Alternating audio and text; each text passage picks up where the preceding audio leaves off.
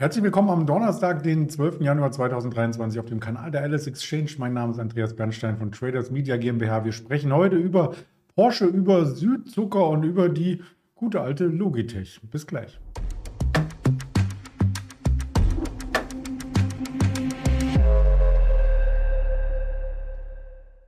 Mein Gesprächspartner wird der Ingmar Königshofen sein, wie fast jeden Donnerstag. Und der Risikohinweis, der ist wirklich täglich dabei, denn all das, was wir sagen, ist reine Berichterstattung, keine Anlageempfehlung, keine Handelsberatung. Dann nehmen wir den Ingmar mal dazu. Guten Morgen nach, wohin auch immer, wir sind virtuell.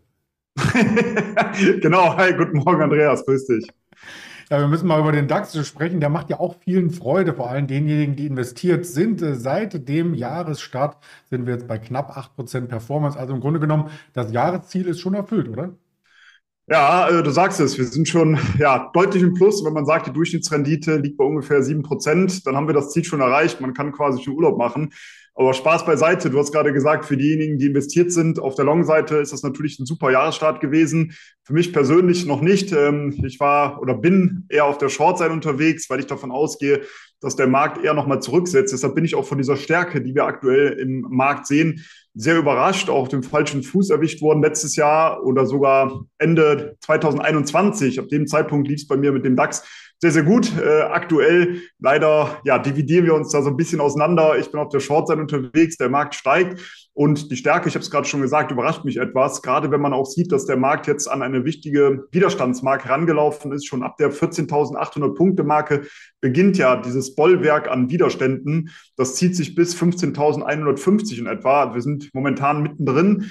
Aber dass auch die 14.800 und auch die ja, 14.900 so schnell überschritten wurden, das hat mich doch sehr überrascht. Jetzt müssen wir mal abwarten, natürlich jetzt dieser Kampf mit der 15.000 Punkte Marke, ob hier eventuell mal wieder ein Abpraller und eine Korrektur fällig wird. Meiner Meinung nach ist sie fällig. Meiner Meinung nach ist sie sogar äh, überfällig. Und deswegen bleibe ich natürlich aktuell noch auf der Short-Seite. Und natürlich wird der ein oder andere auf der falschen äh, Seite natürlich unterwegs sein, wenn man auch nochmal zurückdenkt an das Ende letzten Jahres, als die Bankprognosen oder die Prognosen verschiedener Banken rauskamen. Da hieß es ja, das erste Quartal, das wird grottenschlecht. Der Markt wird tendenziell sehr stark fallen. Erst das zweite Quartal wird stärker. Und jetzt sehen wir, oh, es ist, läuft genau andersrum. Der Markt steigt sehr stark an, aber natürlich das erste Quartal oder erste Halbjahr, das ist natürlich äh, noch etwas hin, bis wir da von einem Abschluss reden könnten. Also, um das zusammenzufassen, wir sind aktuell an einem wichtigen Widerstandsbereich. Deswegen gehe ich schon davon aus, dass wir jetzt nochmal eine Korrektur sehen könnten von einigen hundert Punkten. Aber was mich etwas stutzig macht, das Sentiment, wenn man den CNN 4 Greed Index sich mal anschaut, ja, das ist im neutralen Bereich zu finden. Und das, obwohl der Markt so stark angestiegen ist, da würde man normalerweise meinen, dass die Marktteilnehmer schon sehr bullig sind. Aber wenn man sich umhört, sind sehr viele aktuell auf der Shortseite unterwegs. Dementsprechend könnte das den Markt natürlich noch etwas nach oben ziehen. Nichtsdestotrotz, ich gehe von der Korrektur aus mit dem Ziel bei 14.600 Punkten etwa.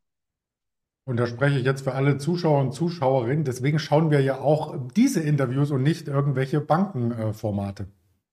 Richtig. Und hier stehen wir auch dazu, wenn es mal nicht gut läuft. Und das ist aktuell der Fall. Von daher, das gehört auch dazu zum Trading. Es geht ja immer um das Risiko-Money-Management, auch wenn man auf der falschen Seite unterwegs ist. Das heißt ja nicht, dass es dauerhaft so bleibt. Aber wenn man je nach Produktauswahl natürlich das Ganze geschickt wählt, also bei Knockouts natürlich oberhalb von wichtigen Widerstandsmarken oder aber auch wenn man im Optionsscheinbereich unterwegs ist oder Discount-Optionsscheinbereich, dass man natürlich da noch einen gewissen Puffer mit einbaut, auch von der Laufzeit. Dementsprechend reicht es ja dann teilweise auch, wenn in einigen einigen Tagen oder erst Wochen eben entsprechend eine Korrektur mal fertig wird. Also auch bei der Produktauswahl, da gibt es ja im Derivatebereich einiges, was man sich mal anschauen kann, um eben auch einen gewissen Puffer nach oben oder natürlich auch nach unten zu haben, je nachdem, auf welcher Seite man investiert ist. Ja, vielleicht noch nachgereicht zum Chartbild. Ähm, das ist äh, die Unterstützung gewesen, die wir im Jahr 2021 über das ganze Jahr über gesehen hatten, um die 15.000 und jetzt eben Widerstandszone, wo wir von unten äh, dran treffen. Wenn man das saisonal betrachtet, ist ja nach einem starken Jahresstart auch immer noch mal eine Korrektur einzuplanen, wie man hier sieht. Genau, eigentlich ist eine Korrektur einzuplanen. Die haben wir bisher nicht gesehen. Das war auch genau der Grund, warum ich äh, mich im Januar jetzt auch schon auf der Shortseite positioniert habe, weil nicht nur die klassische Saisonalität, sondern auch der Vieres-Wahlzyklus zeigen eigentlich an, dass es durchaus eine Korrektur geben könnte im Januar. Und das ist auch der Grund, weil ich eben diese Vorfilter nutze, äh, warum ich mich hier auf der Short-Seite positioniert habe. Zudem eben, das ist ja dann der nächste Schritt, die Chart-Technik, die eben angezeigt hat, dass wir an einen wichtigen Widerstandsbereich herangelaufen sind. Aber bisher hat es nicht gefruchtet. Ich bin gespannt, wenn wir nächste Woche reden, Andreas, ob dann der Markt vielleicht wieder auch mal eine Korrektur eingeleitet hat. Es wäre, wie ich eben schon gesagt habe, meiner Meinung nach überfällig, vor allem, weil wir hier an diesem massiven Widerstandsbereich, den du ja gerade auch angesprochen hast, wenn wir den Chart uns angucken, äh, wenn wir da gerade notieren. Und ja, zumindest von den Vorfiltern und der Charttechnik würde viel dafür sprechen. Und wir handeln ja immer im Trading äh, Wahrscheinlichkeiten, was dann im Endeffekt passiert. Das wissen wir immer erst im Nachgang. Wie hat ein Kunde von mir mal so schön gesagt, wir müssten leider den Chart nach rechts handeln und nicht nach links. Nach links wissen wir immer alle, was man hätte machen sollen. Und deswegen sage ich auch immer, hätte und wäre sind ohnehin die reichsten äh, Menschen an der Börse, weil das ist immer natürlich sehr, sehr einfach. Aber wenn man in die Zukunft schaut, dann muss man immer nach Wahrscheinlichkeiten handeln. Und die Wahrscheinlichkeit ist aktuell leicht erhöht noch, dass wir nochmal eine Korrektur sehen könnten. Ja, und danach ist man natürlich immer schlauer. Und so weiß ich jetzt auch mit dem zeitlichen Abstand zu Weihnachten, ich habe einfach zu viel Zucker gegessen und bums gehen Quartalszahlen von den Herstellern hoch. Genau, das ist eine sehr schöne Überleitung.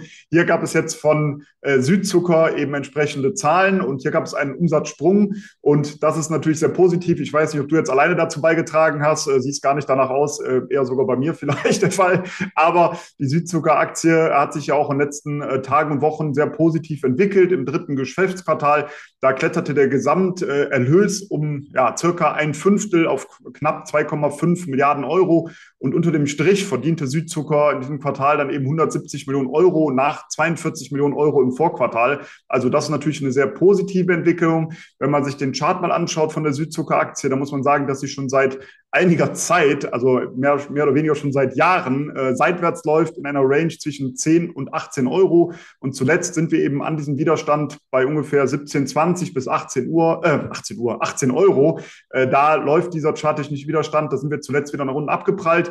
Dementsprechend würde ich erstmal abwarten, ob wir hier einen Ausbruch nach oben sehen äh, könnten. Aufgrund der Zahlenlage müsste man sagen, könnte es durchaus sein, dass wir hier einen Ausbruch nach oben sehen. Wenn dieser Ausbruch passiert, also über 18 Euro, dann wäre mein nächstes Kursziel bei 22, später sogar dann bei 25 bis 26 Euro. Man kann ja hier auch nochmal den Bogen spannen zu dem Video von gestern. Da haben wir nämlich über Grop Energies gesprochen. Ähm, da waren sehr, sehr negative ähm, Kursreaktionen auf die Umsatzzahlen. Die haben nämlich das Problem, dass die Margen geringer werden, weil die Rohstoffe in dem Bereich äh, gestiegen sind.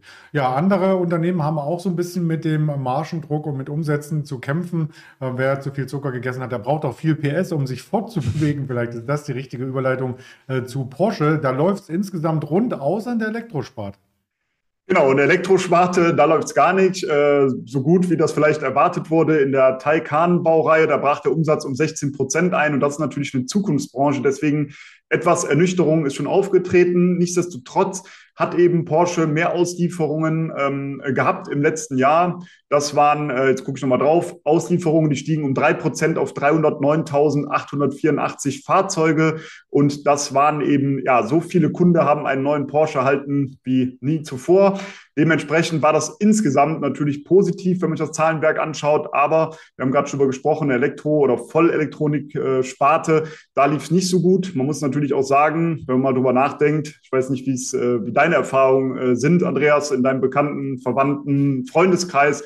Äh, diejenigen, die Porsche fahren, ist halt die Frage, sind die unbedingt sehr überzeugt von der von dem Elektronik-Porsche oder wollen sie nicht doch lieber einen normalen Verbrenner haben? Und dementsprechend leidet das Geschäft vielleicht dort in dieser Sparte etwas mehr, als das bei anderen Herstellern der Fall ist. Nichtsdestotrotz, insgesamt, die Zahlen wurden positiv aufgenommen. Die Aktie konnte weiter ansteigen. Hier würde ich jetzt zumindest aus charttechnischer Sicht zunächst einmal auf eine Korrektur warten. In der Region um 95 bis 100 Euro könnte es meiner Meinung nach wieder interessant sein, hier einen Long-Einstieg zu suchen mit einem Stop knapp unterhalb von 90 Euro, weil wir haben hier so eine Unterstützungs Unterstützungszone. Aber wie gesagt, die Aktie ist jetzt schon sehr gut angelaufen. Hier würde ich zunächst einmal warten, weil ich auch davon ausgehe, dass der Gesamtmarkt nochmal zurücksetzt, ob eben auch die Porsche-Aktie nochmal zurücksetzt und dann einen entsprechenden Einstieg suchen.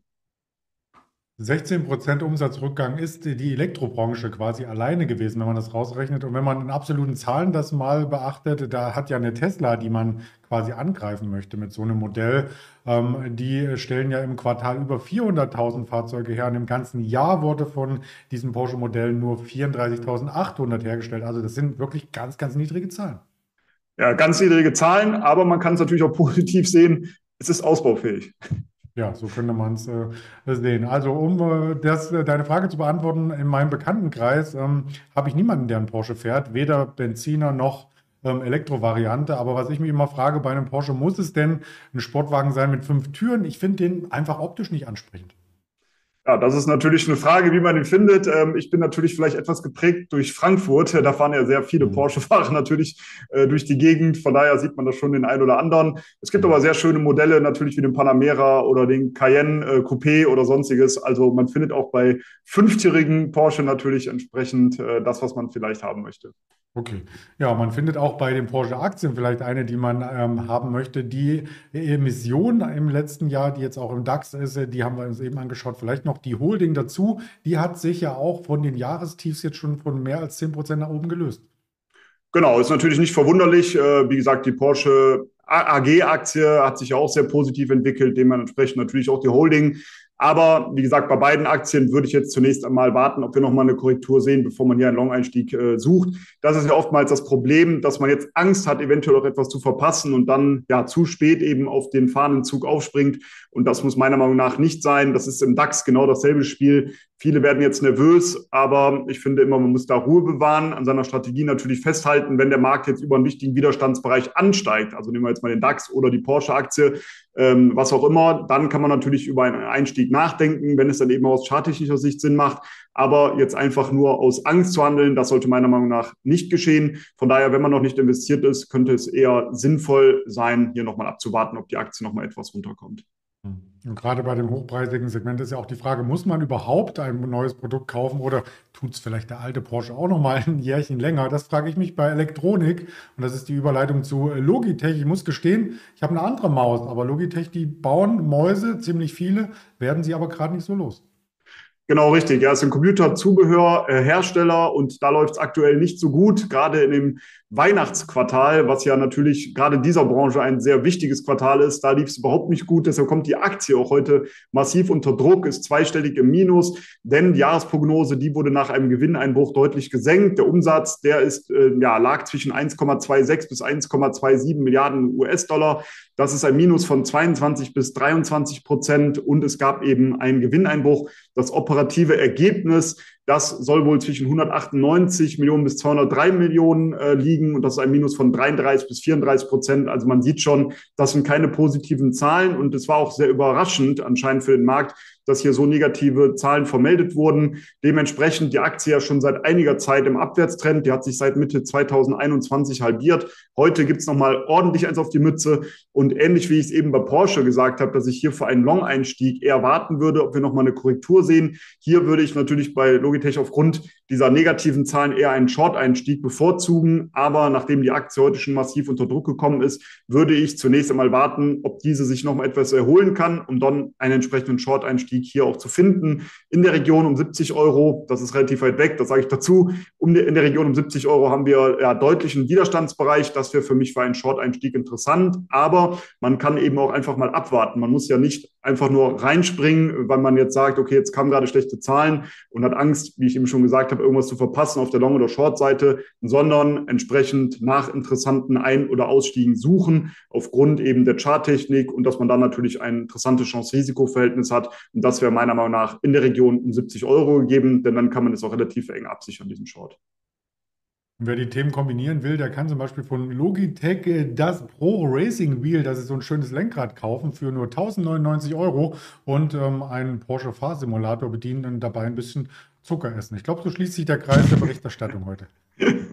Hört sich sehr interessant an, auf jeden Fall. Ich bin gespannt, wer das so vollzieht.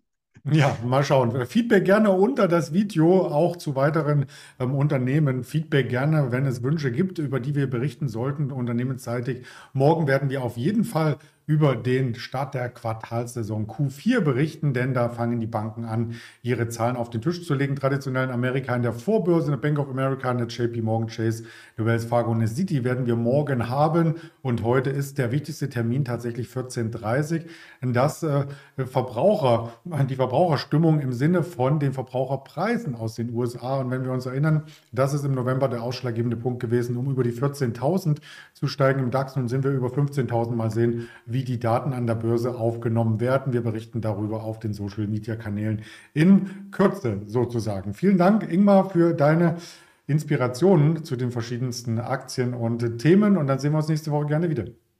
Freue ich mich drauf. Bis nächste Woche und weiterhin gute Trades natürlich. Bis dann. Ciao. Danke. Ciao.